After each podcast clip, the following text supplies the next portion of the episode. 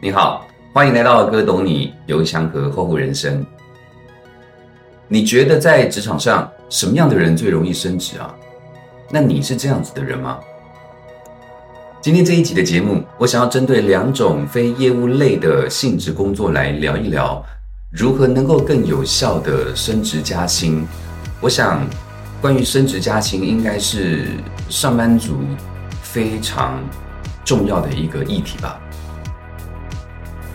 一个类型是专业技术的职位，另一种则是支持型的职位。我先来说一下专业技术型的职位是什么好了哈。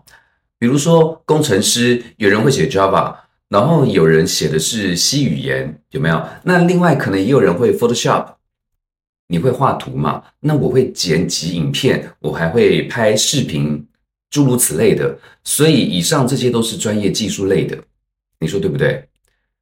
呃，程度上呢，它算是专业技术类，但也不完全对，因为对你来说呢，这叫做专业技术，但是呢，你有想过，对公司来说，它不全然是这样子的哦，因为公司在衡量任何一件事情的时候，基本上呢，它都会看它的有效性，而专业它其实根本就不等于有效，哎，有很多人在职场上。自以为能力很强啊，但是没有被主管或者是领导认可，然后就会觉得这个公司是很有问题的。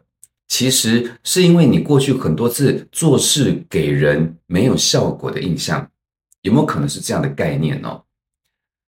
好比说，你是一个设计师，好了，你设计画出了一张海报，你觉得非常漂亮啊，这个有红橙黄绿蓝靛紫啊，然后各种各式各样的颜色，跟像油画一样的，那看起来非常的专业。结果呢，你的这个海报发到脸书上或者是朋友圈之后呢，却发现，哎，好像没有什么转化率，哎，因为大家就只是觉得，哇，你的好海，你的海报好好看哦，是不是？但是在好看之余，并没有产生或者是延续什么某种触动的行为，那这样的海报就叫做没有效果。结果有没有发现，很多在设计海报的人，他可能一股劲儿的跟老板说：“哇，我设计的每个人都说好好漂好看，好漂亮哦。”然后我自己很喜欢这一次的设计的风格，这个跟那个什么知名时尚的品牌是同一种风格，哎，是同一种什么设计流派啦，什么？但是你知道老板心里是怎么想的吗？我问你，你是试想看看哦？你觉得老板会抓着你的手一起兴奋雀跃的跳着说：“哦，真的好好看哦！”这样吗？当然不是啊，因为老板他只想知道，所以这张海报到底有多少人分享了？然后呢，或者是透过这张海报扫码啊，还是说点了链接，有多少人进入到这个页面？最后因为海报而购买报名的人数有多少？我想他需要的是这张海报能够带来多少销售额啊？这个概念你就可以理解到，说工作内容真的不等于工作业绩，薪资的定价核心来自于你能否对组织、对公司做出有效的贡献。所以啊，专业技术的职位想要升职加薪，那就得做出有效的贡献。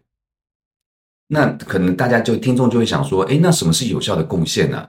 第一，你必须能够满足老板的预期。很多专业技术性的员工会认为说，哎，我就把工作做好啦，公司它自然就会给我调薪涨薪水，不是这样吗？但事实上完全不是，哎，你工作做得好不好，不是来自于你自己怎么看，而是来自于你的主管、你的领导、你的老板他怎么看。而老板他也不仅仅是看你的专业能力而已，这又取决于你懂不懂得向上管理。那至于向上管理的议题，其实我们在很多课程或直播都谈过了。如果有机会的话，我希望可以透过这样的一个呃节目、音频节目 Podcast 来跟大家来聊聊关于向上管理哦。但是我们来思考一下，就基本上你跟老板之间的信任度够吗？因为有了信任。他才会授权给你，你拿到了老板的授权，你才有更多的资源，有更大的空间，不是吗？是你们两人彼此的信任，最终决定了资源的分配，而不是你的能力。你想想哦，一个人特别厉害，但是老板不信任，不仅不会给这个人资源，还会防着你呢。那你说你还有什么升职的空间？没有了。所以在职场上，信任远远比能力来的更加重要。这是一个常识。我不是说能力不重要，而是信任更重要。那信任哪里来的？来自于你能够持续满足老板的预期。因此，作为一个专业技术的员工，你首先应该去反复思考：诶，公司他最看重的是什么成果？那我老板最看重的是什么技术？我的老板最希望我在哪方面发挥作用？你总得了解老板的预期嘛，然后要围绕在这个预期展开具体的工作，最后远远超出这个预期，而不要自己闷着头瞎忙啊。我看到很多人呢，在失去老板对你的信任之后呢，老板会对这样的一个人就完全没有期待了。如果你想要满足老板的各种预期，那基本上真的是难上加难了。那第二个贡献是什么呢？要能够创造外部的成果，这什么意思呢？一个专业技术能力很强的人呢，不是你在公司内部比别人厉害，而是你的专业技术能够在公司外部创造成果。因为客户不在公司内部嘛，客户在公司的外面呢，所以不要比较同事之间的高低。你要是真的觉得自己厉害，你就说我在外部创造了哪些成果啊？我在客户那边实现了什么价值啦？那客户那客户客户端不能没有我，或者是不能没有我们这个部门，这才是我们真正需要的嘛。真正的能力一定是能够改变环境、改变客户、改变周围的协作。能够创造这些外部成果的，这才叫做专业能力。我们来谈第二种职位，就是支持型的职位。什么是支持型的职位呢？比如说 HR 人力资源，或者是一些行官啊，或者是一些行政、财务、法务等等的。那这些职能部门呢，相对肯定是比较少有机会去直接面对客户嘛。而是服务于公司的其他部门，那这里的员工呢，应该要怎么做才能够达到升职加薪呢？一样，第一步你要能够理解公司对部门的预期嘛。好比说你加入了 HR 人力资源部，那你就要去理解，诶，我们公司是怎么定位人力资源部的？每个公司对于职能部门的目标设定跟考核的标准肯定都不一样嘛。有些公司的人力资源部可能就特别看重薪资报酬的福利，而有些则可能特别看重关于招聘啦，还是一些特别重视企业文化啦等等的。总之，没有一家公司对于一个部门的定义是完全一样的。那这件事情取决于你的老板是怎么看这家公司的组织架构嘛？怎么看每个职能的作用的？而且每个阶段的工作目标也会不一样啊。比如说，你现在是一个财务经理，你到一家公司，你总得知道老板最近对于财务部门的核心需求是什么吧？有的时候，财务部门需要的是规范，说这公司啊最近业务不错，我们开始走向规范化。那有的时候呢，则是需要融资，它需要有更多的钱，或者是有的时候它需要的是避税。有的时候可能也需要减掉一些七七八八的包袱等等，所以每个阶段的目标肯定都不一样嘛。基于这样的前提之下呢，你就必须要想办法先去理解公司现在是怎么看待你自己所待的这个部门，还有目前这个阶段呢，公司又会希望我们这个部门的重点是应该去解决什么问题，这样你才能够有一个正确的工作方向，不是吗？第二步呢，跟前面讲的专业技术性的工作是一样的，你必须要了解你的老板，也就是你的上级对于你自己的预期工作是什么。你知道了公司是怎么看待自己部门的，你还得知道，哎，你自己的老板是怎么看待你的工作的。你去了解他的预期，知道他希望你承担什么样的职责，做出什么样的业绩，然后你再开始做计划。这样能够避免掉很多无用的重复劳动哦。第三，一样要去组织之外拿成果，这一点对于支持型职位的人来讲，我自己觉得是很重要的哦。可是其实很多的工作属于支持型的人是没有这样的认知概念呢。我我们先来梳理一下关于支持型的职位在公司的定位。德鲁克他曾经说过，说企业的目的只有一个正确而有效的定义，那就是获利并持续创造客户。可是你就会想，公司不管你是产品开发，还是行政部门，或者是技术部门，甚至是业务开发，所有人最终都要让企业产生获利啊，为顾客创造价值啊。只不过有一些是直接的，有一些是间接的。那支持型的职位，很显然的，它就是间接的嘛。比如说人力资源、行政、财务、法务等等这些部门，其实都是通过支持像研发啦、通路啦、市场业务、物流等等的这些比较属于是面对客户的部门，来间接为客户创造价值嘛。所以，不管你是在前端的，或者是你在后端的这所谓的行政人员，其实。两者的共同目标就是让企业带来利润呐。那所以我们要怎么去组织之外拿成果呢？回回头来想哦，假设一个人力资源部的人，你只有对行政、对研发、对通路、对市场、对业务、对物流这些所谓的前端的部门做的事情有了意义，那才叫做成果。而如果你只是在你的部门，在你的工作职务上那一系列的工作职掌啊，你看很多那种行政人员，他是一股劲在工作啊，可是你知道，在老板眼中，那些都不是成果，那些叫做成本，就是本来就应该的。所以啊，你真正应该忙活的是外部的事。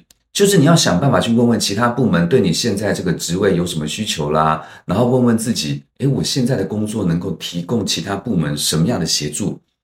他们透过我的分析能获得什么帮助而减少错误？这是非常重要的哦。再比如说，你是公司的培训，就是人力里面的人力资源部里面的其中可能是你做培训的，你想要做一场培训，而最重要的不是你觉得要做什么培训。或者你们部门内部讨论的时候要做什么样的培训，而你应该要是要不断的去问公司的老板，我们现在最看重的是哪个部门的增长？你应该要最清楚现在公司什么事情最紧急，透过你的帮助之后能够更有效的产出绩效。你可以针对这样的情况去设计对应的培训计划，然后开始进行课程培训啊等等的，因为这是你的专业嘛。透过你的专业，你才能给出他人需要的，这样你的工作就有了成果。所以，支持型的工作跟业务部门在本质上是一样的。业务部门是在公司外部做业务，而支持型的则是在内部做业务。你们最终都是为客户服务的。因此啊，你千万不要觉得好像我不想做业务，或我又不是业务部门的，真的不是这个意思哦。所以，不管你是专业技术的职位，还是支持型的职位，我这边还整理出在工作的时候呢，有七个细节。如果听众朋友你听到这个地方，我希望你可以再多花一些时间把这七个细节给听完哦，因为这些细节在认识上的调整概念之后，我想绝对会影响你在职场上的升职加薪之路。第一，不要强调特殊性，就是。不要老对外说我们老板怎么样，我们单位怎么样，或者说我们这个部门怎么样。你你不要这样说话，就是不要老强调自己的部门的特殊性，因为最终的结果要么就是展示优越，要么就是让人讨厌，或者变成抱怨，到处释放负能量。那第二呢，叫做老板交给你一件事情，你总能做到一百零五分以上。所谓的一百零五分，就是把一件事情做完之后，你还要多做一步。比如说，老板请你帮忙下楼去拿个东西，然后呢，你帮老板下楼取件呢，拿了一个包裹，然后就直接摆放或扔在桌上，转身就走吗？当然不是啊，这样的话，可能连八十分都不到哦。一百零五分是取件的同时，你其实还要拿一把小剪刀，然后就是你还不能直接拆开，因为里面。什么东西都有可能嘛？哎，万一老板他自己上网买了一些什么情趣用品啊，还是什么呃特殊癖好，那被你发现了，你觉得你还活得下来吗？所以有些东西你不能看，你只能拿起小剪刀，然后你可以问老板说：“老板需要我顺便帮你拆掉吗？需要帮你拆吗？”那如果老板不用，老板说不用，你就是把小剪刀放在旁边。那等老板开箱剪剪剪完之后呢，你过一会儿再来帮他收拾走。把剪刀放回原处，我这才叫做一百零五分。所以，想要让自己能够在职场上如鱼得水、青云直上，你必须具备这个能力。交给你的事绝对能成，同时还能够给老板一点预期之外的贴心。第三，了解单位组织的规矩，然后敬畏规矩。所谓国有国法，家有家规嘛。每个企业都有自己的规矩，所以作为员工就得遵守这个规矩啊。你不要觉得自己特别不一样哦，因为对于公司、对于单位或对于组织来说，你要对此存有敬畏之心。不仅仅是遵守，心里也要认可，这这一点真的非常重要。我觉得很多人会忽略了哦。我认识一个做保险的朋友，他年年拿第一啊，可是你知道吗？他最后被公司解雇嘞。我后来听到时候，我是有点傻眼，有点吓一跳哦。原因只是因为说开会的时候迟到早退，团体活动的时候呢，他都没有参与。事后他也从来不解释自己这多年来诸多让人一堆问号的行为。可是我们一定要记得哦，团体永远大于个体，该干嘛就应该干嘛。你没有遵守规矩，最后的结果就是被请离开。我这个朋友呢，一开始觉得大不了就换另一家保险公司继续做他的保险事业啊。可是到现在已经十多年嘞，你知道他的他的人生还在谷底哎。第四，要注重经营老板还有同事间的信任，将心比心，不要让人寒心。你要从内心里面明白，这是你自己的选择。如果你不喜欢这个地方，你可以离职啊，千万别在背后搞一些莫名其妙的事，让人觉得很寒心。第五，你可以聪明，但千万拜托不要耍小聪明。这是一个工作态度的问题。聪明、反应快，更多会让工作有效率嘛？这一类型的员工，老板真的超级爱。可是，如果是小聪明的人，他不止聪明，他的心眼也特别多，不实在，在人前一套，人后一套。老板在跟老板不在的时候的脸呐，那个状态是不一样的。这一类型的人呢，他们喜欢走捷径，过度聪明，最后潦草烂尾，不了了之。他没有视野跟格局，也没有什么大智慧，往往只会一直在造成别人的问题。造成大家的困扰，他自己本身就是一个最大的问题。所以，这个小聪明的人呢，他他会为自己，也会为企业带来严重的灾难。第六，懂得识别什么是好老板，一旦遇到了，就一定要坚定跟随。我觉得好老板都有一种格局哦，就是他好事一般都会让着你，他不会跟你抢功劳。那不好的事情呢，他愿意自己扛起来，有担当，这叫好老板嘛。好的老板会培养你，会给你机会。如果你在职场中遇到这样的好老板，你一定要坚定的跟随，跟他三年，跟他五年，或者跟更久。一个愿意栽培你、给你机会的老板，真心说不太多哎，因为他自己都欠栽培，他自己都需要机会，都需要舞台的嘛。所以，如果遇到一个一直追求进步卓越，还愿意给你机会的老板，你跟着他走，你也就跟着进步了嘛。第七。就是做事的成就感大于金钱收入，不贪财。这一点是针对收入有天花板的人。如果说你是个对钱很看重、对物质需求特别高的人，那我真的建议你是不是转调部门、换行、换单位？你可以出来创业，就知道薪水真的会增加很多吗？其实不见得哎，我只知道创业直接增加的是风险哦，绝对不是薪水哦，这个太刺激了哦。因为你眼里的世界和你能给出的解决办法是由你的认知所决定的，所以认知不变，结果不变，脑袋一变，市场一片啊。好啦，以上是我在过去十多年长期在企业界的培训，我针对能在工作上升职加薪的人身上看到的一些共同的特质，整理出来的一些心得。那想跟大家做分享，也希望这对你们在升职加薪上能够有一些帮助。那最后祝福你们每一个人都能够升官发财、名利双收，获得爆发性的成长。我是有祥和，懂你们在想什么。我们下回见，拜拜。